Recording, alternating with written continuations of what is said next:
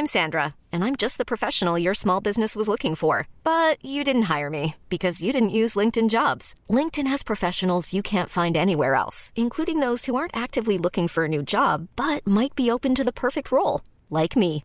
In a given month, over 70% of LinkedIn users don't visit other leading job sites. So if you're not looking on LinkedIn, you'll miss out on great candidates like Sandra. Start hiring professionals like a professional. Post your free job on linkedin.com/achieve today.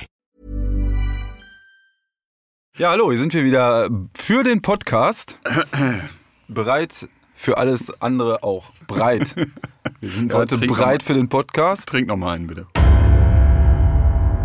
Der John Sinclair Podcast mit Dennis Erhardt und Sebastian Breitbach. Hallo, liebe John Sinclair-Fans. Willkommen. Willkommen zur Oktoberausgabe. Passenderweise am Freitag, die 13. Mein Name ist Dennis Erhardt und neben mir steht Der Spuk. Sebastian Breitbach. Ja, das ist richtig. Was haben wir heute für Themen? Natürlich geht es erstmal um die Sonderausgabe, um äh, die Sonderedition, um Oculus. Die neunte, Moment, die achte und die neunte Sonderedition. Das Richtig. ist ja ein Zweiteiler, ne? Vier CDs, die uns ganz schön auf Trab gehalten haben. Hier steht der Schweiß. Äh, Man kann es jetzt nicht sehen, aber Dennis kann es bezeugen, der Schweiß steht mir immer noch auf der Stirn. Das kann man wohl sagen. Also es sollten ja eigentlich zwei CDs werden, mal ursprünglich. Und äh, ja, aber irgendwie hat Herr Holbein dann nicht aufgehört zu schreiben. Und dann wurden zwei Bücher aus einem Buch. Und äh, vier CDs wurden aus zwei CDs einfach. Ne? Oder aus zwei CDs wurden vier CDs, so kann man auch sagen. Ja, und wir hatten plötzlich ziemlich viel Arbeit mit dem Teil, das aber eigentlich ganz cool geworden ist. Ne? Ich finde es auch ganz nett. Also es ist gut geworden, auch wenn es ähm, ein bisschen aus dem üblichen Sinclair-Kosmos ausbricht. Nicht wahr? Wir sagen nur Tentakel. So. Ja, also, weil wir hier über Oculus sprechen wollen, letztes Mal hatten wir ja Brandmal als Thema, die siebte Sonderedition, diesmal also die Sonderedition 8 und 9, Oculus, Teil 1 und 2. Und äh, dazu haben wir ein Interview mit Wolfgang Holbein geführt, mit dem Autor, das ihr euch gleich anhören könnt. Äh, außerdem haben wir noch ein weiteres Interview, äh, ein etwas kleineres, kürzeres, äh, zu einem ganz anderen Thema, zur Serie Darkland. Das ist, äh, falls euch das nicht sagt, als Hörspielhörer, den Heftlesern von John Sinclair wird es auf jeden Fall was sagen, denn das ist ein Spin-off, was seit kurzer Zeit existiert. Seit Folge 2000, seit Heft 2000 gibt es Darkland als zusätzliche Serie am Kiosk und darüber haben wir mit der Redakteurin bei Lübbe, mit Britta Künkel, gesprochen. Ja, und äh, dann haben wir auch noch ein paar Leserbriefe. Die haben wir uns schon aufgehoben vom letzten Mal. Ja. Ja, Fein sortiert. Genau, da geht's dann zur Sache, ne? Da hören Eben. wir uns mal an, was ihr so zu sagen habt zu unseren Machwerken. Ja, Und wie ihr das zu sagen habt. zu sagen pflegt. ja, dann würde ich sagen, legen wir doch einfach los. Dennis, da oben ist eine Mücke an der Decke. Erschieß sie. Sebastian! Hier, die Beretta! Fang!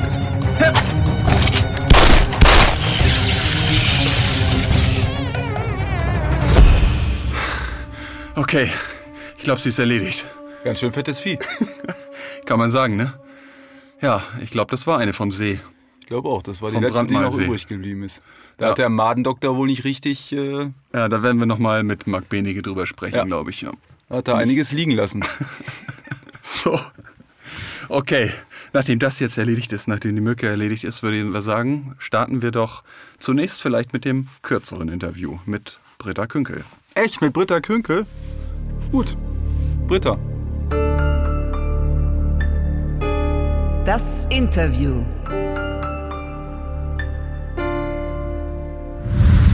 So, heute sitzen wir mal nicht mit einem Sprecher hier oder einer Sprecherin. Wir haben äh, einen anderen Gast, und zwar äh, Britta Künkel aus dem Romanheftlektorat von John Sinclair.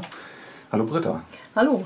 Ja, du äh, kümmerst dich also, sagen wir mal, um die originale Heftserie John Sinclair, kann man sagen, oder? Genau, ja. Okay, und wie, wie sieht das aus konkret? Wie, wie ist die Arbeit da dran? Also wie, wie ist dein Tagesablauf? Was machst du für John Sinclair?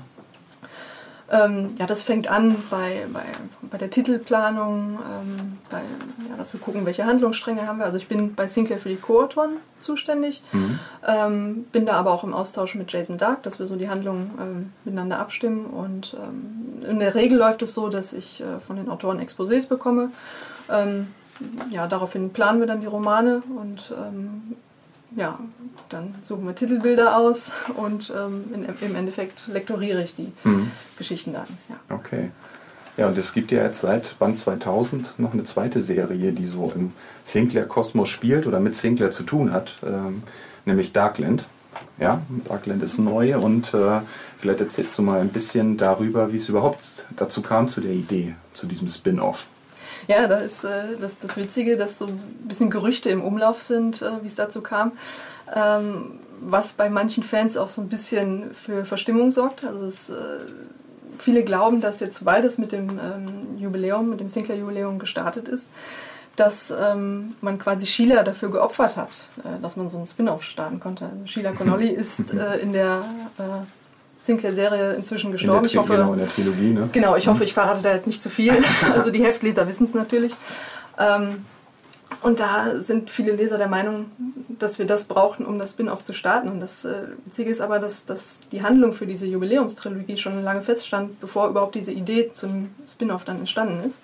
Also es war tatsächlich einfach auf einer Sinclair-Autorenkonferenz, die wir auch äh, ein- bis zweimal im Jahr haben. Haben wir eben auch über die Handlungen dann nach dem Band 2000 gesprochen und dann kam irgendwann die Idee, ähm, doch ein Spin-off zu machen ähm, mit der Figur des Johnny Connolly. Okay. Und es ist so, sage ich mal, ähnlich angelegt wie John Sinclair oder kann man sagen, das ist, äh, unterscheidet sich grundlegend in der Thematik? Also es unterscheidet sich doch schon sehr deutlich. Natürlich hat man da auch die, die Welt mit Dämonen und, und es geht um Dämonenjagd und Grusel- oder Horrorgeschichten. Und äh, es gibt auch viele Parallelen. Also man hat dann äh, zum Beispiel Ghouls, die bei, bei Darkland aber dann nicht Ghouls heißen. Und, und man hat Vampire und auch Werwolf-Figuren und, und all diese ähnlichen Dämonen, die schon da, da angelehnt sind. Aber es ist ähm, schon so, dass Darkland eigentlich was, was ganz Neues ist. Also gerade im Heftromanbereich. Also wir sind da auch in einer komplett anderen Dimension. Ähm, das haben wir auch bewusst so gewählt, dass man äh, sich da schon von der, von der Sinclair-Serie abhebt, dass man einfach mal was Neues macht und ähm, was komplett Neues ausprobiert. Und ähm, in Darkland ist es auch so, dass die eigentlich Dämonen und Menschen friedlich zusammenleben. Aber wie das halt so ist, auf beiden Seiten gibt es auch Und so ein welche, die paar, das nicht gerne möchten. Ja, genau, so ein, so ein paar Saugköpfe.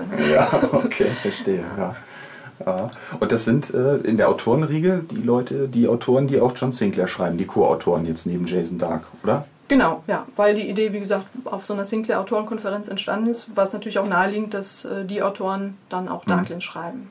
Also federführend sind dann Logan D. und Raphael Marquesch, die beiden, ne? Genau. Zusammen mit dir, die so ein bisschen die Handlungsstränge festlegen, kann man sagen, wie sich die Serie entwickelt. Genau, ja. Also mit den beiden bin ich auch äh, regelmäßig im Austausch, also ja, ähm, vor allem telefonisch und ja, per E-Mail täglich eigentlich. Und ähm, dann ist es bei Darkland genauso wie bei Sinclair, dass wir auch ein bis zweimal im Jahr Autorenkonferenzen dann ähm, mit der gesamten Gruppe haben, ähm, wo wir dann die Handlungen weiter vorantreiben. Okay. Und ähm, was würdest du sagen, so wie die Serie sich im Vergleich zu Sinclair ähm, vielleicht noch entwickeln wird? Also wird sie wesentlich mehr in Richtung Fantastisches gehen? Ähm, wobei bei Sinclair ja auch schon alles drin ist, sage ich mal, weil sie ja immer als Gruselserie fi- firmiert und die dann am Ende doch immer bodenständig auch bleiben möchte. Ähm, wie würdest du da Darkland einschätzen? Ja, das ist das Schöne bei Darkland, dass es im Prinzip unberechenbar ist. Also man kann da äh, komplett kreativ sein. Also es ist äh, prinzipiell ist alles möglich. Also der ähm, Raphael Marquez schreibt zum Beispiel gerade einen Piratenroman. Ähm, es ist ja dann schon, schon eine sehr fantastische Welt. Also das ähm, gibt sehr, sehr viele Geheimnisse auch, die noch nicht gelüftet sind in, in Darkland. Also wir haben ja diese, ähm, diese Stadt, Twilight City, die von einem Nebelring umgeben ist, wo kein Mensch weiß, was dahinter ist. Also die Bewohner haben diese Stadt auch noch nie verlassen und ähm, da ist natürlich sehr viel, steckt sehr viel Potenzial drin. Also wir müssen immer schon ein bisschen aufpassen, dass wir nicht äh, zu weit äh, uns da verzweigen, dass es nicht zu ausufernd wird, dass man da schon in seinem Rahmen bleibt. Das, äh, man könnte natürlich zig Gebiete da noch äh, erschließen, aber ähm, Und ja, das, sind ist erst 20 Hefte, oder? Erschienen. Also Genau. so viel ist es gar nicht, ne? Aber man kann jederzeit einsteigen und äh, praktisch noch, noch ist Zeit. noch ist Zeit, ja. Ist es diese Stadt hier? Äh, genau, ja. Sebastian hält hier gerade ein Bild hoch. Wir Äh, sehen hier gerade ein Bild und äh, das finde ich ganz interessant, weil da haben wir zwei Polizisten drauf. Bella Tosch, ist es richtig? Und Ja. Sergeant Kayan und das ist eine Katze. Genau. Ein, ein Katzenmensch, ja. Und äh, das heißt, das ist so fantastisch, dass es da also ganz unterschiedliche Wesen gibt, die in dieser Stadt unterwegs sind. Genau, ja. Als Polizisten jetzt in dem Fall. Und das sind hier dann was? Sind das Zombies im Hintergrund? Oder? Ähm, ja, sowas, sowas ähnliches. Also Und hier haben wir noch einen Tentakel im Vordergrund. Das heißt, wir haben da alles eigentlich, was, was so die Horror-Fantastik hergibt. Ja, und Ja. das tummelt Tentakel sich alles in dieser, ist, in ja. dieser Stadt. Ja, es geht nichts ohne Tentakel. ja, also äh, da, ähm, Und, und sind das die, die Protagonisten hier in dieser Serie, die beiden? Oder sind das einfach. das sind auch Hauptfiguren. Also Ja. es gibt natürlich den, den Protagonisten Johnny Connolly, der sich allerdings in, in Twilight City Win Blakeston nennt, also zum, einfach zum Schutz. Ah. Für den Fall, dass irgendjemand ähm, seinen Namen kennt und ihm was Übles will. Immerhin ist das eine Welt voller Dämonen und äh, da muss er sich auch erstmal zurechtfinden. Und dann gibt es aber natürlich verschiedene Handlungsstränge und äh, ein wichtiger ist eben auch die Handlung um die beiden Polizisten, Okay. die da abgebildet sind. Ja, also die gehören schon zum, zum Hauptfigurenstamm. Das heißt, man kann schon sagen, dass es äh, auch so ein bisschen in Richtung Dystopie und, und Endzeit und so, also es ist so ein Mix aus verschiedenen Genres eigentlich ist. Genau. Ne? Also nicht nur reiner Grusel oder Vampir um die Ecke kommt. Nein, nein, Ja. nein. Okay, ja, ich glaube hier, also zwei neue Fans hast du gerade gewonnen, ne? oder Sebastian? Ich finde das Bild echt klasse. Und ich kriege Lust, das mal anzulesen, ja. Das freut mich. Ja, okay. Dann äh, würde ich sagen, haben wir eine ganze Menge über Darkland erfahren. Äh, welcher Band ist jetzt gerade am Kiosk? Können wir dieses Interview führen? Ähm, Band 15, das ist auch, wenn man jetzt schnell ist, ähm, sollte man sich den besorgen. Das ist nämlich der erste Teil eines Doppelbands, der erste Mhm. große Doppelband äh, bei Darkland, Band 15 und 16. Arena der Monster, richtig? Arena der Monster, genau. Mit Mini-Poster übrigens. Okay. Lohnt sich also. Und in Band 16 haben wir als extra dann ein großes Exklusivinterview mit Timo Witz, unserem Covermaler. Und in diesem Band wird eins der größeren Geheimnisse ähm, gelüftet. Aha, wir bauen okay. ja sehr viele Geheimnisse äh, auf in Darkland und versuchen jetzt langsam auch mal welche wieder abzubauen, damit äh, die Leser nicht irgendwann stinkig sind, dass wir sie so ein bisschen in der Luft hängen lassen. Also da keine Sorge, da arbeiten wir dran. Okay. Ja. Ja, also die Serie erscheint 14-tägig am Kiosk zu haben. Überall, wo es Zeitschriften gibt. Ne? Genau. Alles klar, ja, vielen Dank, Britta Dankeschön. Kunkel, für das Interview. Und dann, Leute, kauft Darkland. Ja, genau. Es lohnt sich. Und ich danke euch. Bis dann. Tschüss. Tschüss. Tschüss. So, ja, äh, Darkland, spannende Sache. Ich habe die Hefte mal durchgeblättert während des Interviews, während du dich mit Britta unterhalten hast. Und ähm, da sind schöne Zeichnungen drin. Also, ich glaube, ich werde mir mal so ein Heft besorgen und das mal lesen. Aha. Ja. Du kaufst also Hefte, weil dir die Bilder da drin gefallen. Ja, die kann man auch ausmalen. Aha. Ich habe Buntstifte. Gut, äh, das erklärt so einiges. Ja. Du bist ja auch für den Ton zuständig. Eben. Ich mache ja auch akustische Bilder. Und in der Zeit, in der Sebastian sich jetzt mit seinen Buntstiften beschäftigt, ja, genau. In dieser Zeit hören wir uns mal an, was Wolfgang Holbein Darf zu Oculus zu sagen Darf ich kurz zu Ende reden? Darf ich das was, ausmalen? was Wolfgang Holbein zu Oculus zu sagen hat. Ab geht's. Das Interview. So, wir sitzen wieder mal bei Lübbe Audio im Studio, haben einiges gerade hinter uns gebracht äh, mit einem Taxifahrer, den wir in einer Rolle des Taxifahrers aufgenommen haben. Ein sehr prominentes Opfer, das wir hier in den Aufnahmeraum gezerrt haben, nämlich Wolfgang Holbein, den Autor von Oculus. Hallo Wolfgang. Hallo. Schön, dass du hier gekommen bist und äh, hergekommen bist. Und äh, wie, wie war es, als Taxifahrer zu arbeiten mal? Ach, das war mal eine neue Erfahrung. Also sollte ich mal nicht mehr so erfolgreich als Autor sein, habe ich jetzt schon wieder zwei Das ist ja die Standardoption eigentlich, nicht? Die man hat, äh, wenn man als Autor vielleicht... Nee, eher Nachtwächter. Weil Ja? Beim Nachtwächtern, das spreche ich aus eigener Erfahrung, kann man, dreht man seine Runden, jedenfalls war das vor 30 Jahren so, und in der Zeit dazwischen kann man schön schreiben. Beim Taxifahren, während des Fahrens zu schreiben, ist nicht ganz so gut. Das stimmt, man muss ein bisschen an den so Rechts in, ranfahren, wenn man in eine meinen gute Idee besten hat. Zeiten habe ich tatsächlich während des Autofahrens diktiert. Aber die Zeiten sind vorbei, das schaffe ich nicht mehr. Ah ja, ich verstehe, okay.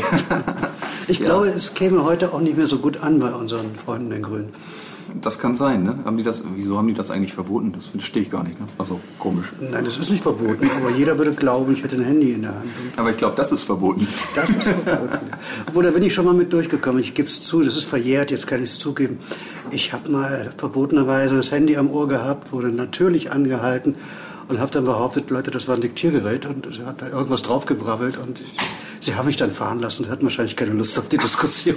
Vielleicht waren sie auch Fans, kann ja sein. Das, das mag auch sein, ja. Ja, wir wollen natürlich über Oculus sprechen, über das Buch, äh, das John Sinclair Buch, das im Herbst erscheint. Aber vielleicht können wir vorweg noch ein bisschen mal, wo wir gerade beim Taxifahren waren und beim Nachtwächter, äh, mal weiter in die Vergangenheit schweifen. Ähm, wie bist du eigentlich äh, zum Autorendasein gekommen, zum Schreiben? das, das war angefangen? nie die Frage. Also ich bin als wirklich als, äh, als Kind war das schon für mich klar, dass ich irgendwann mal was mit Geschichten machen werde. Also ich war auch eine Leseratte. Ich konnte tatsächlich lesen, bevor ich in die Schule kam. Also jetzt nicht gerade Kleist und Hemingway, sondern äh, Fix und Foxy und diese Sachen. Aber ich habe meine älteren Geschwister so genervt, bis sie mir zumindest das Comiclesen beigebracht haben.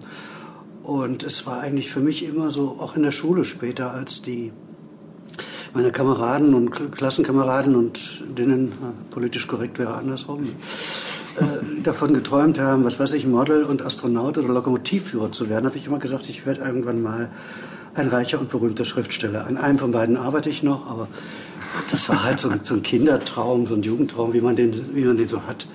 Dass das wirklich mal funktioniert, habe ich selber, glaube ich, nicht geglaubt. Aber es war, war so für mich, bin so stets dran geblieben, das war mein Hobby. Habe mich dann auch so ein bisschen so in, in diese Hobby-Autoren-Szene bewegt und äh, das Übliche, was damals so war, Fanclubs etc. Da gab es dann noch diese Fansigns, die man aus so einem Spiritus-Drucker äh, per Hand vervielfältigt hat, nicht wie heute ein Podcast mit Computer. Und irgendwann bekam ich dann mal die Chance, meine erste Geschichte zu veröffentlichen. Oh Wunder, sie wurde genommen und war sogar relativ erfolgreich. Und ja, später habe ich meinen ungeliebten Job hingeschmissen und gesagt, bis heute ab heute bin ich Schriftsteller. Okay, das war Märchenmond dann oder welcher Roman? Die erste Geschichte war eine Kurzgeschichte in der mhm. Zeitung, aber das erste richtige Buch war Märchenmond tatsächlich, mhm. ja. Okay. Hast du dann in dieser Zeit, du hast da ja viele Kinderbücher geschrieben oder Jugendbücher, mhm. Fantasy gemacht, hast du in der Zeit dann auch bei Lübbe, bei Bastei geschrieben? Im Grunde habe ich bei Bastei angefangen. Also diese erste Geschichte war in einem kleinen im Grunde in einem Katalog. Es gibt so eine auf, auf Fantasy und Science Fiction spezialisierte Buchhandlung in der Nähe von Frankfurt. Transgalaxis nennt ja. sich. Die haben ihren ja, ja. gibt's immer noch. Das, die gibt's die noch, haben ja. ihren eigenen Katalog und die hatten damals auch ab und zu mal eine Kurzgeschichte drin. Und da habe ich tatsächlich meine erste Story veröffentlicht. Ah. Und dann habe ich einen Autor kennengelernt, war ganz stolz, dass er meine äh, Werke als lesbar erachtet hat und der hat mir eigentlich den Mut äh, gegeben, es auch mal einzuschicken. Und es lief parallel, also Märchenmond und auch die Envor-Serie beim, beim Goldmann Verlag äh, sind zwar später erschienen, aber es ist irgendwie alles so ein bisschen parallel gegangen. Aber das erste mhm. tatsächlich veröffentlichte richtige Druckwerk war hier bei Lübbe. Mhm. Das habe ich auch dem Helmut Relleger zu verdanken. Das weiß er wahrscheinlich gar nicht mehr. Aber er war, war tatsächlich derjenige, der mir die erste Chance gegeben hat, das zu veröffentlichen. Aha. Ich habe hab einfach ein paar Heftromane gelesen, gesagt, das kann ich auch. Habe einen John Sinclair geschrieben und äh, äh, Quatsch, kein John Sinclair, ein, ein äh, Professor Zamora habe es an den Redakteur geschickt, Stimmt, keine ja. Mhm. Ahnung, äh, mit wem ich da wirklich rede. Mhm. Also das kriegte ich dann erstmal zurück mit dem Kommentar, sind so viele Fehler drin, korrigiert das mal bitte. War damals noch so mühsam auf der Schreibmaschine ohne Autokorrektur wie heute. So mit Tippex und so. Mit ne? Tippex und so weiter, ja. Ich habe es dann aber nochmal gemacht und kam dann, bin, bin, dann auch hierher gefahren. Ich wohne ganz in der Nähe, das war eben sehr praktisch, also eine mhm. halbe Stunde von hier. Und hatte immer noch keine Ahnung, wer der Mensch ist, der mir da eigentlich gegenüber sitzt. Und irgendwann im Laufe des Gesprächs kam natürlich dann raus, ich, ich rede mit John Sinclair, worauf ich von Ehrfurcht fast im Boden erstarrt bin. hätte ich das gewusst, hätte ich mich vielleicht gar nicht getraut, ihn, ihn anzusprechen. Hm. Gott sei Dank wusste ich es nicht. Gut, ja. Und das war dann tatsächlich wegen der kürzeren Vorlaufzeit meine erste professionelle Veröffentlichung. Mhm. Also Märchenmond, das, das Kinderbuch zusammen mit, mit Heike, habe ich tatsächlich parallel oder ich glaube sogar ein bisschen vorher geschrieben, aber es hat einfach länger gedauert, bis es rauskam. Mhm.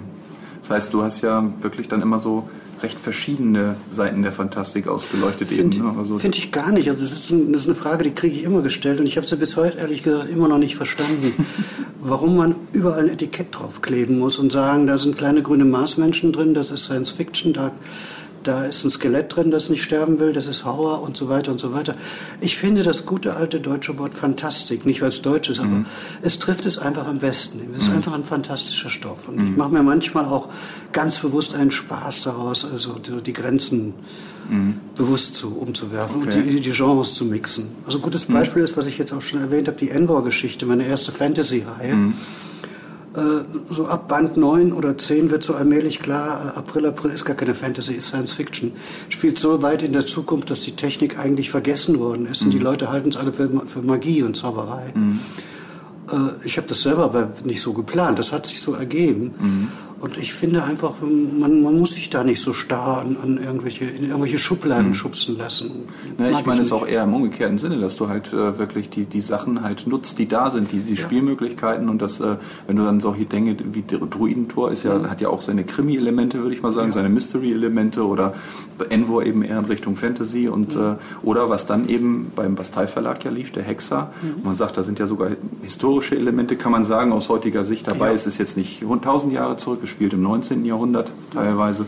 Ähm, ja. Aber das ist ja, es sind einfach eine ganze Menge Sachen, die ja, da zusammenbringst. Das ist im Grunde eine ganz simple Frage. Man, ich stelle mir einfach die ganz einfache Frage, was wäre wenn? Also wenn gewisse Dinge in der Geschichte meinetwegen anders gelaufen wären oder mhm der Trick ist, dass man alles, aber auch wirklich alles in Frage stellt. Also ich kann mich auch fragen, ich glaube jetzt hier zu sitzen, mit, mit, mit jemandem ein Interview zu machen wegen irgendeiner John Sinclair-Geschichte, stimmt das eigentlich? Oder bin ich gerade der Gefangene von Außerirdischen, die versuchen, mich auf diese Weise zu verhören? Also ein blödes Beispiel, aber... Ja. Aber man, man, kann tatsächlich aus jeder Situation und wirklich aus jeder eine Geschichte machen. Mhm. Ob die gute steht auf dem anderen Blatt. Aber man kann alles in Frage stellen. Mhm. Ja, dann kommen wir doch vielleicht mal zu zu Oculus.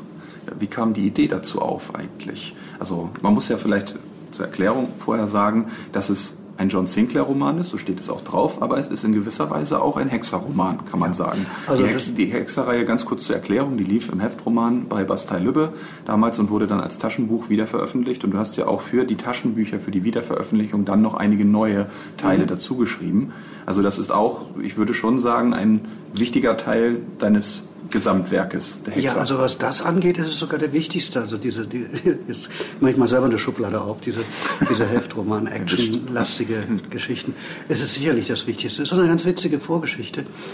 Äh, ich war hier im Verlag, wie gesagt, ich wohne sozusagen um die Ecke und war damals eigentlich regelmäßig alle zwei, drei Monate mal hier.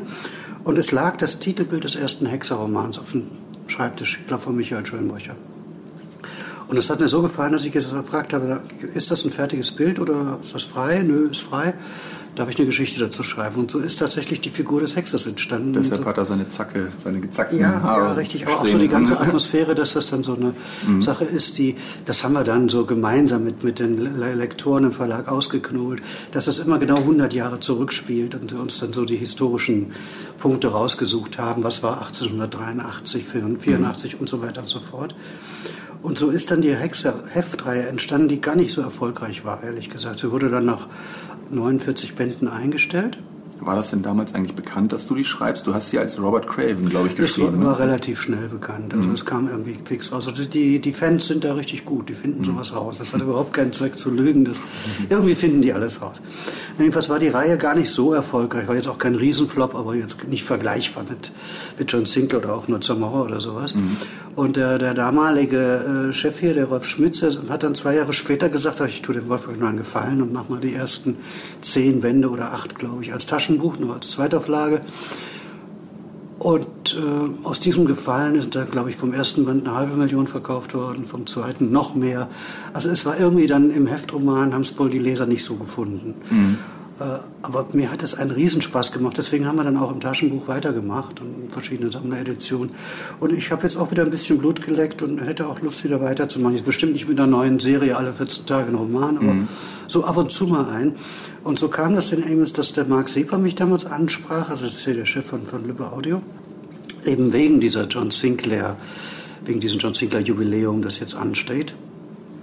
Und äh, da kamen wir relativ schnell drauf. Ich habe ja selber so eine kleine, im Verhältnis ganz kleine Heftreihe gehabt. Lass uns doch die zusammenführen. Auch aus praktischen Gründen, weil ich ehrlich gesagt keine Lust hatte, 2000 Hefte John Sinclair nachzulesen. Klar. Und äh, ich habe dann hinterher auch gemerkt, ich habe dann doch einige Fehler gemacht, weil man muss viel mehr im Kopf halten. Also der, der Redakteur hatte schon noch einige Arbeit, die Sachen anzupassen. Mhm. Aber so kam ihm die Idee, das zusammenzuführen. Also natürlich auch so ein bisschen die, die Hexer-Fans zum John Sinclair hinzubringen und vielleicht umgekehrt auch. Mhm. Wer weiß, wird sich zeigen. Okay, das heißt, wir können vielleicht ein bisschen was verraten auch über die Geschichte, also dass die nicht zumindest nicht allein in heutiger Zeit spielt? Nein, nein, es ist eine, eine Zeitreisegeschichte, ganz bewusst. Es fängt heute, ich verrate jetzt nichts über die Geschichte selbst, aber es fängt heute und jetzt und hier an, in der Wirklichkeit, in der John Sinclair Wirklichkeit natürlich. Und dann gibt es eine Handlungsspur, die ganz weit in die Vergangenheit reicht und eine, die ganz weit in die Zukunft reicht. Und diese, diese drei Handlungen sozusagen, die, die streben aufeinander zu. Und es gibt dann am Schluss natürlich den großen Höhepunkt, klar. In dem sich dann auch John Sinclair und Robert Craven und der eine oder andere Bösewicht Aug in Aug oder sonst was gegenüberstehen. Und war das kompliziert, sage ich mal, sich in diese Figuren einzudenken, in den Kosmos von John Sinclair? Auch wenn du jetzt sagst, du hast halt natürlich nicht die 2000 Hefte alle parat gehabt. Eigentlich nicht. Ich habe natürlich ein paar Schlüsselromane gelesen und festgestellt, dass trotz aller Unterschiede äh, Robert Craven und John Sinclair doch sehr viel gemeinsam haben. Also sie sind eigentlich beide gegen ihren Willen in eine Rolle reingeschubst worden, die sie nie haben wollten, verfügen über gewisse Fähigkeiten, die sie aber ja, ob sie die bei John, John Sinclair kann ich nicht sagen, aber ob sie die unbedingt so haben wollten und dieses Leben so führen, weiß man nicht, glaube ich auch ehrlich gesagt nicht. Und, und, und passiert auch schon mal das eine oder andere Missgeschick. Es sind eben nicht die strahlenden Superhelden, die kommen und äh, alle Bösewichte aus dem Sattel hauen und das war's dann. Es sind auch Menschen, die mal einen Fehler machen oder auch mal zweifeln. Also insofern war das nicht so schwierig. Und äh, offenbar ist es so gut gewesen und hat so gut gepasst, gepasst, das Ganze, dass plötzlich zwei Bücher daraus geworden sind. Ja, aber ist dann irgendwann mittendrin aufgefallen, die Idee mit den drei Handlungsebenen ist gut, aber es sind dann noch drei Geschichten, die erzählt werden müssen. und dann wurden es dann eben 700 Seiten statt 250. Ich ja. habe jetzt gerade auch die die diese die Satzfahnen bekommen zum Korrekturlesen und es, der erste Band hat tatsächlich 370 Druckseiten und der mhm. zweite wird dann wohl auch so in der Größenordnung mhm. haben. Ich glaube auch, dass das einfach für den an kurze, kurze Geschichten gewöhnten John Sinclair und auch Hexer-Fan vielleicht zu viel wäre. Einen kompletten zu machen, meinst du jetzt? Eine komplette, mhm. so lange Geschichte. Ja. Denn auch die Hexer, die Taschenbücher haben zwar alle so um die 800 Seiten, aber es sind ja dann auch wieder zehn kleine auch Geschichten. Kleine, ja, genau. In sich. Es ist ein ganz anderes Leseverhalten. Man, man lässt sich jetzt nicht auf ein zwei oder drei Wochen oder gar Monat Abenteuer ein, sondern liest etwas, das man im Zweifelsfall in zwei Stunden durch hat mhm. bei einer langen Bahnfahrt äh, weiß ich gar nicht, ob ich dann plötzlich so einen 800 Seiten Klops haben möchte. Ja, also was, was ich sagen kann auf jeden Fall für die Hörspielbearbeitung, wir kommen ja gleich auch noch zum Hörspiel, dass wir das dafür umgesetzt haben, ist, dass äh, die Szenen in den Büchern ja verglichen mit Heftroman-Szenen relativ lang sind. Normalerweise haben wir in Hörspielszenen vielleicht drei Minuten oder so und hier ist es so, dass man sogar ein bisschen eindampfen musste. Man hatte immer noch 15 Minuten und da mhm. hatte ich zum Beispiel, weil wir das in der Form sonst nicht machen bei John Sinclair, hatte ich am Anfang ein bisschen Sorge, dass die Szenen plötzlich ausufern und man das Gefühl hat, man kommt nicht vom Fleck so richtig. Ne? Aber das war am Ende ehrlich gesagt gar nicht so, sondern äh, es ist was Erstaunliches passiert, nämlich dass man das Gefühl hatte, die 15 Minuten, das waren nur normalen drei Minuten. Und äh, ja, man hatte ein bisschen mehr Zeit natürlich für die Figuren, für einzelne äh, Entwicklungen zwischen den Figuren, aber das war auf jeden Fall so sehr bemerkenswert, sage ich mal, äh, dass ähm, sich da plötzlich was verändert hat äh, in, in der Art, wie erzählt wird, aber dass es trotzdem funktioniert. Danke für das Kompliment. Ja, es ist ein Kompliment. Mir, mir ging es umgekehrt. Ich hatte das Gefühl, ich habe viel zu knapp geschrieben und diese Szenen sind viel zu kurz. Das war aber auch wieder für mich eine gewisse Herausforderung. Normalerweise äh, schalte ich sozusagen mein Gehirn ab, nehme den Stift und lasse die Tinte einfach laufen. Pass, schau mal, was passiert. Das ist mhm. meine Arbeitsmethode. Das ging hier eben nicht. Ich musste so zumindest in groben Zügen wissen, was an der Szene passiert. Mhm. Äh, deswegen habe ich mich am Anfang doch auch ein bisschen schwer getan. Also gerade so die, die, die erste Vergangenheitsszene, in der äh, John Sinclair in diese äh, zerstörte Stadt kommt mhm, und, ja. keiner weiß, was los ist. Ich wusste auch nicht, was los war. Mhm. Ich wusste nur, er wird in eine völlig feindselige, fremde Umgebung geschubst und muss langsam erstmal rausfinden, was los ist. Mhm. Und das hätte bei mir normalerweise, wenn ich das als einzelnen Roman geschrieben hätte, wäre die Szene wahrscheinlich dreimal so lang gewesen. Ich muss aber sagen, es hat, hat mir auch gut getan. Ich habe auch gemerkt, auch diese Art zu arbeiten macht mir auch mhm. Spaß. Es geht nicht schneller. Also ich brauche genauso lange dafür wie für 30 Seiten weil ich mir dann doch irgendwie jeden dritten Satz überlege, braucht es den jetzt wirklich oder äh, habe ich da vorhin doch schon mal geschrieben, ist mir normalerweise egal. Äh, da nicht. Also das, war, oh, das Kompliment freut mich, aber kann es auch nur zurückgeben. Das war für, für den Stoff äh, war, war auch eine Herausforderung, mich daran zu tasten. Mhm. War nicht so leicht, wie ich gedacht habe. Aber du hast auf altes Heftromanwissen zurückgreifen können, aus alten ja. Zeiten ein bisschen und wo der Cliffhanger sein muss. So. Natürlich, klar. Ja. dann sprechen wir doch vielleicht mal über das Hörspiel. Äh, Oculus wird als Hörspiel umgesetzt, auch in zwei Teilen, so wie das Buch erscheint. Also es erscheinen jeweils zwei Doppel-CDs ähm, zeitgleich mit dem Buch, mhm. die wir inzwischen auch weitestgehend umgesetzt haben. Inzwischen sind wir in der Postproduktion. Sebastian sitzt neben mir, obwohl er eigentlich arbeiten müsste an Oculus. Sebastian, was ist los? Naja, die wichtigste Rolle ist ja gerade erst eingesprochen worden. ja, stimmt. Ja. Wir hatten den Taxifahrer bislang noch nicht, der konnte das Hörspiel leider nicht abschließen. Oh, richtig ganze Dramaturgie zu sagen. Ja, klar. Das stimmt. Also der Taxifahrer, auf den müsst ihr achten. Ja. Er wird im zweiten Teil dann zu hören sein. Das wird also der Autor Wolfgang Holbein sein. Ja. Hast du eine Affinität zu Hörspielen, kann man sagen? Ähm Überhaupt zum Gesprochenen, ja. Ich habe auch vor, vor vielen Jahren einige äh, Hexer-Hörbücher, nicht Hörspiele, selber eingesprochen. Das hat mir wirklich auch Spaß gemacht und ich mache das immer wieder mal. Zum reinen Hörspiel, ich, ich mag Hörspiele im Grunde viel mehr als Hörbücher. Also Hörbuch, ich gestehe, es ist nicht mein Ding. Das würden wir natürlich gerne hier. ja, also ich, ich finde Hörbücher toll.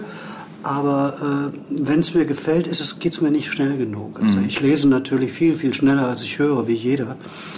Und äh, ich kenne also viele Leute, die, die Hörspiele oder Hörbücher zum Beispiel beim Autofahren hören. Das kann mhm. ich überhaupt nicht verstehen, weil wenn es mich nicht interessiert, höre ich gar nicht hin. Und wenn ich spannend finde, fahre ich wahrscheinlich für den nächsten LKW. Ähm, also mit Hörspielen kann ich aus praktischen Gründen nichts anfangen, aber Hör, Hörbücher, Entschuldigung. Aber Hörspiele finde ich klasse. Also habe ich früher im Radio sehr viel gehört. Es gibt ja nicht mehr so viele, leider Gottes, im Radio. Mhm. Also WDR macht, glaube ich, noch ein paar, aber dann mhm. hört es auch so langsam auf. Und das ist auch das in größerem Umfang das einzige John Sinclair-Wissen, was ich habe, ist aus ein paar Hörspielen, die ich gehört habe. Also ich habe eben drei Schlüsselromane gelesen, die man mir geschickt hat. Aber Hörspiele habe ich früher mir ab und zu mal, frage mich jetzt nicht welche, ab und zu mal eins angehört und ich denke, ich werde es auch weiter hier und da mal machen. Mhm. Ja, du warst ja sogar selber schon mal zu hören auf CD. Ne? Haben wir vorhin auch kurz drüber gesprochen, zumindest mit einem legendären Satz äh, auf der Hexer, auf dieser einen Hexer-CD. Ja, ne? ja. Das ist nicht tot, was ewig liegt. Ja. Das ja. ist auch, das war mein allererster Gehversuch, etwas einzusprechen und der, der Produzent äh, war, glaube ich, auch sein erster Versuch, sowas zu machen, um mit der Technik klarzukommen. Und ich glaube, ich für diesen Satz haben wir drei Stunden gebraucht oder so. Also hochgerechnet. Ein, man muss sagen, es ist ein wichtiger Satz innerhalb des Kosmos. Ja, also das ist nicht einfach daher. Gott sei Dank sind wir schneller geworden, sonst wäre die CD vielleicht fertig. ja, okay. Dann äh, kann man vielleicht noch sagen zum Hörspiel, dass äh, also weil, weil der Hexer ja auch eine Rolle spielt dort, dass es auch für den Hexer Neuigkeiten gibt beim Hörspiel. Dass da also ein neues Projekt entsteht gerade. Habe ich gehört?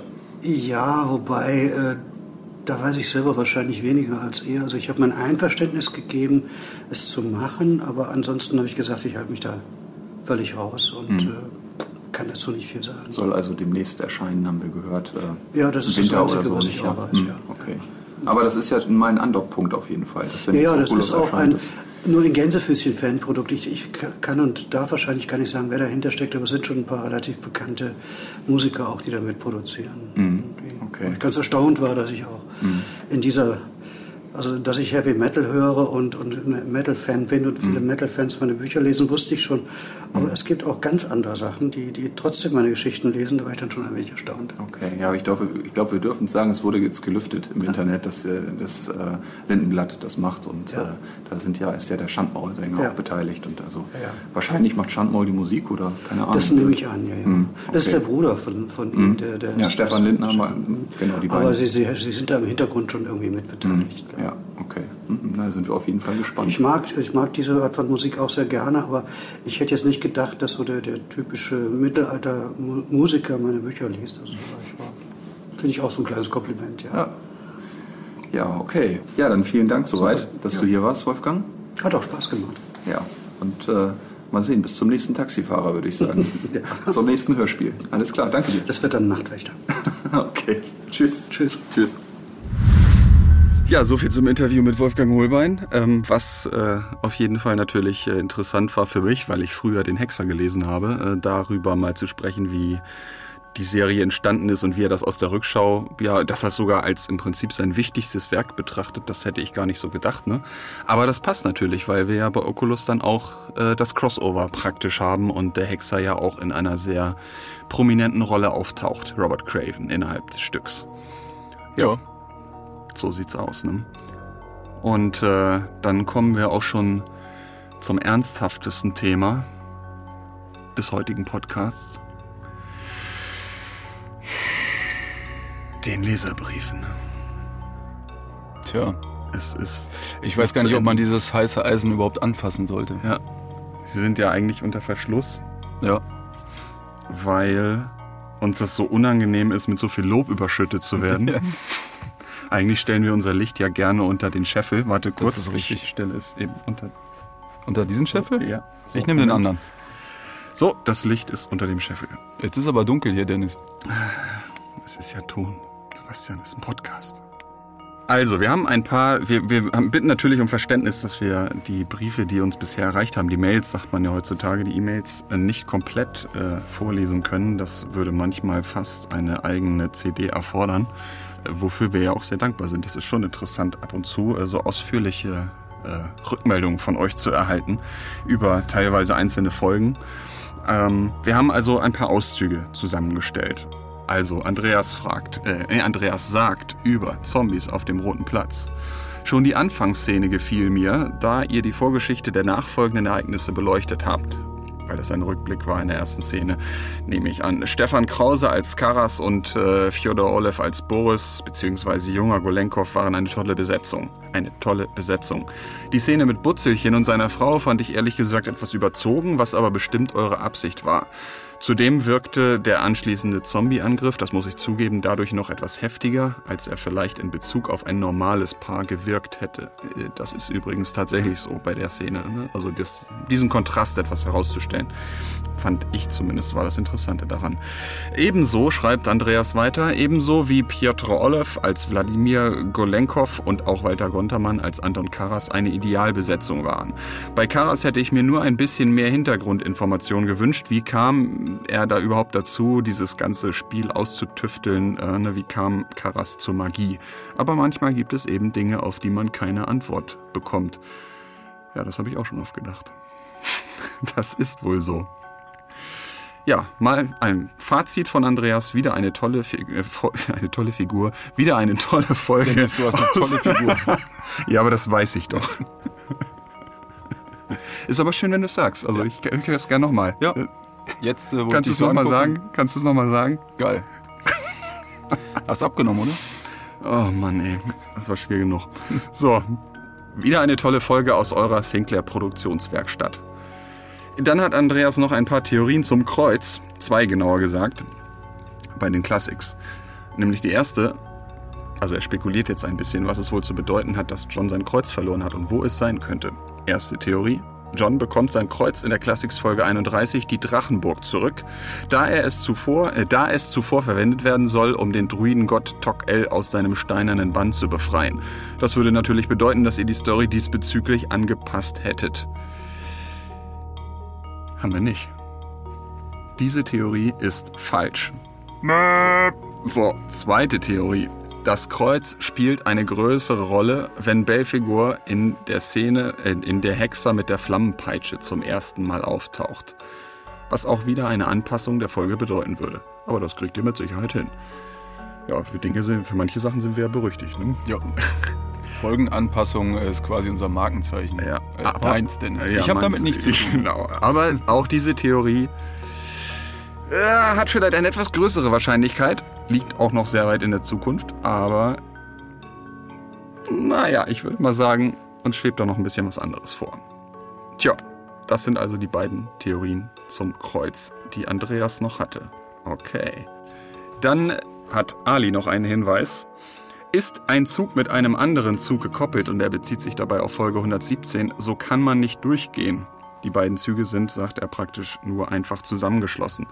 Mit einer Scharfenberg-Kupplung gekoppelte Züge kann man zwar auch trennen, dies geht jedoch nur in einem Werk. Ist ein wenig kompliziert zu erklären. Die Kurzfassung ist einfach, es geht nicht. Worauf er hinaus will, ist, äh, dass der Zug, der nach Sibirien fährt, dass da ja die, sowohl die Soldaten als auch die Frau drin sind, äh, zu der die Soldaten dann hingehen durch mehrere Waggons und dass dann gesagt wird aber, dass die Züge, äh, im Prinzip, dass der Zug aufgeteilt wird. Und Ali sagt, diese Aufteilung funktioniert nicht, weil man äh, Weil sie durch den ganzen durchgehen können. Genau. Entweder durchgehen oder aufteilen. Ali, vielleicht schreibst du uns nochmal, ob du irgendwie auch äh, ansonsten Zugexperte bist. Dann würde ich mich in Zukunft, wenn solche Dinge nochmal vorkommen und Dennis irgendwie eine Zugfolge schreibt, dann würde ich mich bei dir vorher melden und solche Sachen mit dir kurz durchsprechen. Ich glaube sowieso, ehrlich gesagt, es ist natürlich völlig klar, dass A in Sibirien und B in einem magisch beeinflussten Zug von Anton Karas äh, sowas selbstverständlich möglich ist. Also Du meinst, sie haben die Züge magisch gekoppelt? ja, selbstverständlich. ja, sogar Ali, das hättest du doch wissen müssen. Die sogenannte magische Scharfenberg-Kupplung. Ja, war doch die Rede Kopplung, von. Nicht Kupplung. Ent, äh, entkoppeln kann man die übrigens nur mit dem Kreuz. Ja, Oder mit einer stimmt. Silberkugel. Einfach äh, draufwerfen. Einfach draufwerfen. Dann entkoppeln die sich. So, Christian schreibt zu Classics 31. Ich bin sehr gespannt, wie er das Phantom, speziell die Geschichte von John und Bill, umgesetzt hat. Also das Phantom von Soho, meint er. So heißt die Folge ein, so heißt doch gar nicht die Folge 31, so heißt die Folge 30. Wieso habe ich denn hier 31 geschrieben? Ach, Dennis. Mann, Mann. Also Mann. er schreibt zu Folge 30. Ich bin sehr gespannt, wie ihr das Phantom von Soho, speziell die Geschichte von John und Bill, umgesetzt habt. Denn dieser Widerspruch ist ja schon zu Heftzeiten kurios gewesen. Er geht darauf ein, was ich ja auch im letzten Blogbeitrag oder vor, vor, vorletzten Blogbeitrag besser gesagt geschrieben hatte, dass in dem Roman, in dem zugrunde liegenden Roman ja gesagt wird, dass Bill zu dieser Zeit, als John Inspektor wurde, ihn noch gar nicht gekannt hat. Und später gab es ja diese Kurzgeschichte Mein erster Fall, wo dann gesagt wurde, dass Bill und John alte Studienkollegen sind, was sich natürlich widerspricht. Und wir haben uns der Studienkollegen-Variante angeschlossen und haben deshalb an diesen, in diesem Roman diesen Widerspruch, kann man sagen, getilgt und dann Bill auch erst über John berichten lassen. Äh, nee, über, oh Gott, wir haben Bill über John berichten lassen und ähm, zwar über den John, der ihm schon bekannt war. Und schon war der Widerspruch beseitigt. Hast du, konntest du mir folgen, Sebastian? Nee, eben genau das ist das Problem und ich glaube, keiner konnte dir folgen. Doch, deswegen- alle konnten mir folgen, die einfach wissen, was sie tun Mhm. und wissen, was sie lesen, Sebastian. Also geh mal wieder zu deinen Buntstiften. Ich mal dir das gleich nochmal auf. Mhm. Du bist so Mathematiker, so ein bisschen verkopft, ne? verkopft. Du meinst, wenn jemand einen Gedanken hat, dann ist er schon verkopft. Okay. Er muss den Gedanken aber auch in Sprache packen können und das ist, äh, naja. So, jetzt. Ähm, und deshalb direkt mein Gemeckere kommt hier noch. Ach so. Im Roman war zuerst die Story aus dem Phantom die Wahrheit, ebenso wie alles andere, was Jason Dark sich zu Sinclair erdacht hat. Mein erster Fall entstand erst Jahre später, also diese Kurzgeschichte. Von daher finde ich es schade, dass ihr die meines Erachtens überflüssige und als Hörspiel viel zu alberne Kurzgeschichte jetzt als Wahrheit präsentiert, wenn ich den Blog richtig lese.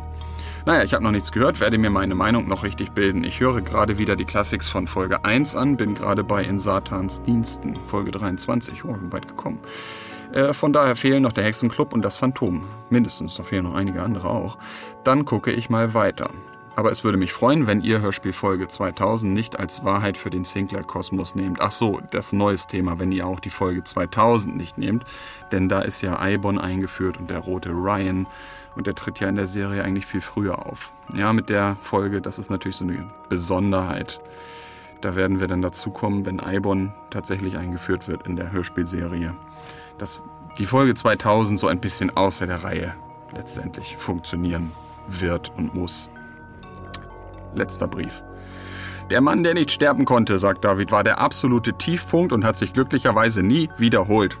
Ich bin der Serie treu und freue mich immer wieder auf neue Veröffentlichungen, denn es gibt weiterhin wirkliche Highlights und, und die Fortführung des roten Fadens ist interessanter denn je, da die Serie immer komplexer wird.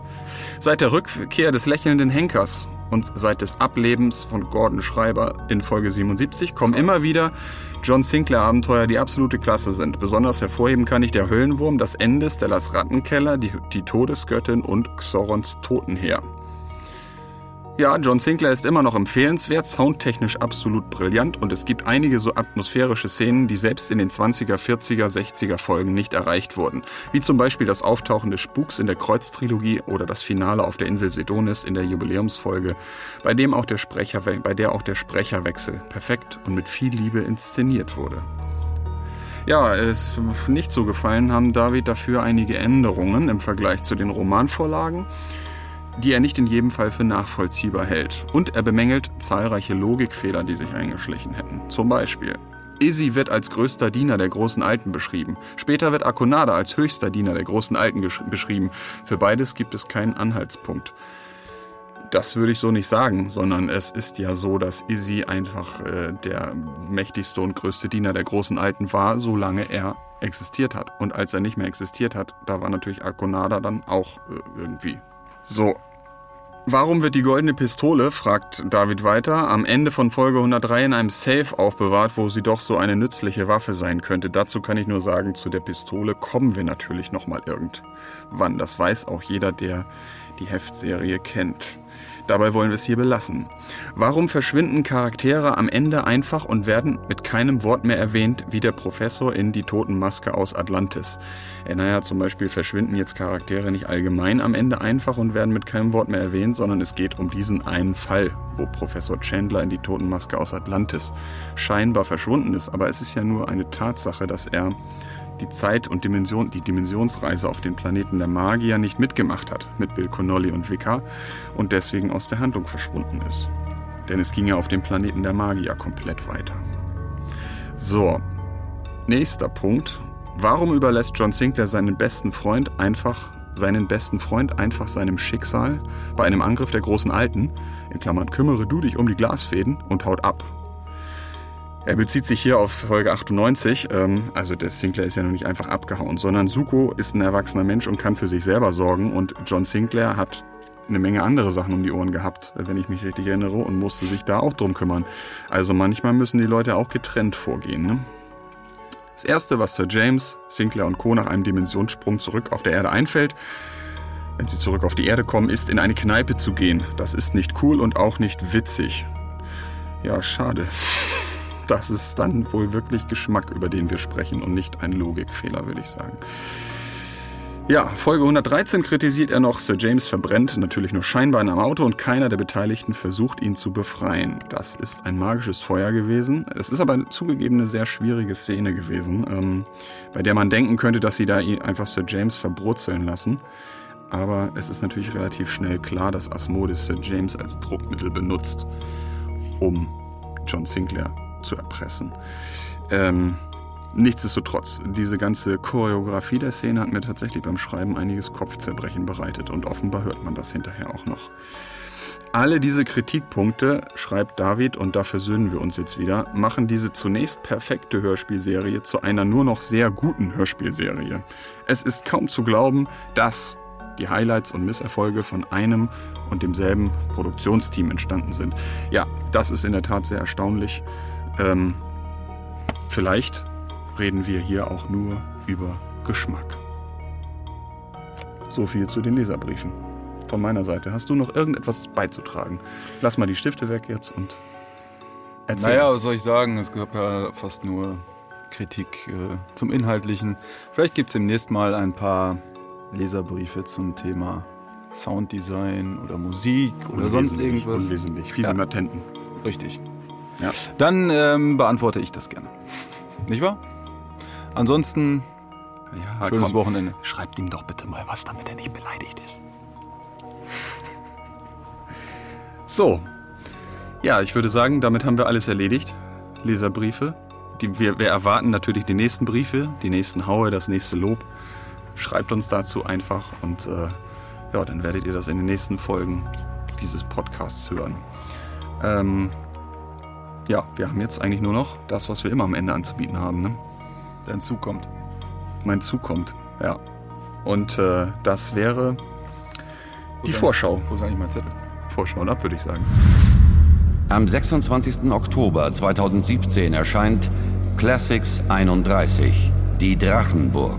Finstere Legenden ranken sich um diesen Ort auf den Orkney-Inseln.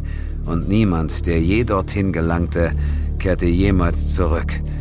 Und dann holte die Drachenburg Jane Collins. Ich half Tok-El beim Bau dieser Burg und bekam dafür die Unsterblichkeit. Aber ein keltischer Druide befand sich im Krieg mit Tok-El. Er verwandelte ihn zu Stein und bannte ihn hinter den Opferaltar, der sich tief in den Katakomben unter uns befindet. Die Burg aber schickte er in eine andere Dimension. Sie wird nur sichtbar, wenn Tok-Els Ruf stark genug ist, einen Menschen dazu zu bringen, uns aufzusuchen. Aber ich, ich, ich wollte hierher kommen. Es war meine Entscheidung. Es braucht das Blut dreier lebender Menschen, um den Bann zu brechen. Das Blut? Aber, aber das heißt ja... Richtig. Das heißt, du wirst diesen Ort nicht mehr lebend verlassen. Am 26. Oktober 2017 erscheint John Sinclair Sonderedition 9 Oculus Das Ende der Zeit. In einer weit entfernten Zukunft wird die Erde von außerirdischen Monstern überrannt. Die Menschheit hat sich in wenige Bergfestungen zurückgezogen, doch bald müssen sie feststellen, dass auch diese Refugien in Gefahr sind. Ihre letzte Hoffnung ist ein Mann aus der Vergangenheit. Ich, John Sinclair. Was ist das? Wir müssen uns beeilen. Komm. In Ordnung. Pass auf deine Finger auf, wenn du die Waffe nachlädst. Okay. Viele Chefs sind scharf wie Messer. Ich dachte, die wachsen mir gleich wieder nach. Komm, hier lang. Auf dem Korridor, über den Saren mich führte, roch es durchdringend nach geschmolzenem Kunststoff und verbranntem Fleisch, ohne dass der Ausgangspunkt des Gestanks festzustellen war. In der Ferne meinte ich Schreie zu hören und das unverkennbare Pfeifen und Trällern. Was war das? Sie haben einen Zugang gefunden. Wir evakuieren die Festung. Was? Aber, aber du meintest doch, die Festung sei uneinnehmbar. Ja. Anscheinend haben wir uns geirrt. Der Knochendorn eines Fangarms war zwischen uns aus dem Boden geplatzt. Tastend peitschte er umher. Ich riss die Waffe aus dem Holster. Die silbrigen Flechettes schnitten den Tentakel in Stücke. Tintenfischringe. Ich kickte die glibberigen Überreste angewidert in das Loch im Boden und erblickte darunter mehrere finstere Zyklopenaugen, die sich durch den Schacht näherten. Am 24. November 2017 erscheint John Sinclair Sonderedition 10 Das andere Ufer der Nacht. Die Nachricht eines befreundeten Reporters bringt Bill Connolly, Suko und mich in das Dorf Santera auf die Burg von Evita Marquez. Zu spät begreifen wir, welcher Fluch auf der Familie Marquez lastet und welches dunkle Geheimnis unterhalb der Burg lauert, am anderen Ufer der Nacht. Anscheinend interessieren Sie sich für die alten Geschichten, Senor. Ganz richtig. Dann wissen Sie vielleicht auch, dass die Burg oberhalb von Santera einst der Sitz eines berüchtigten Inquisitors war. Aha, interessant. Sein Name war Gabriel Jiménez.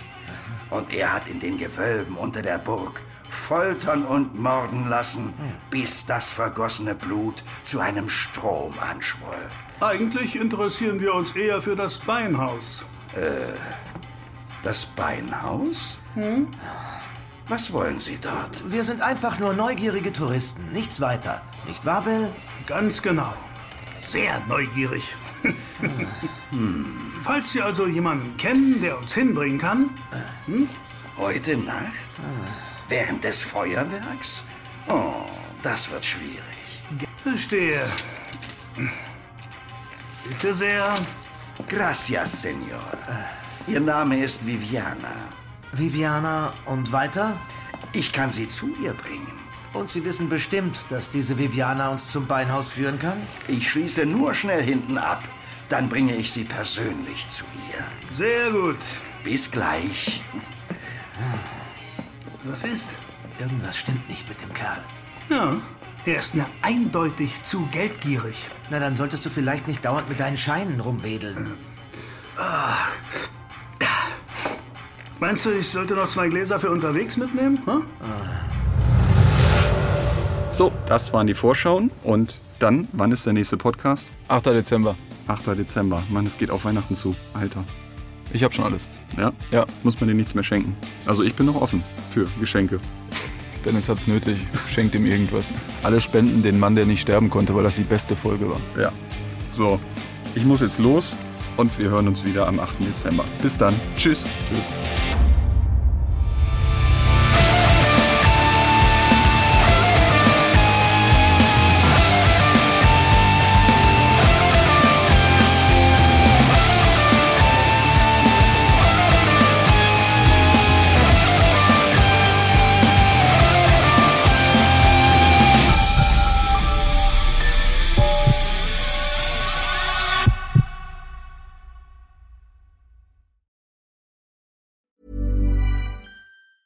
Planning for your next trip? Elevate your travel style with Quince. Quince has all the jet setting essentials you'll want for your next getaway, like European linen, premium luggage options, buttery soft Italian leather bags, and so much more. And is all priced at 50 to 80% less than similar brands. Plus, Quince only works with factories that use safe and ethical manufacturing practices. Pack your bags with high-quality essentials you'll be wearing for vacations to come with Quince. Go to quince.com slash pack for free shipping and 365-day returns.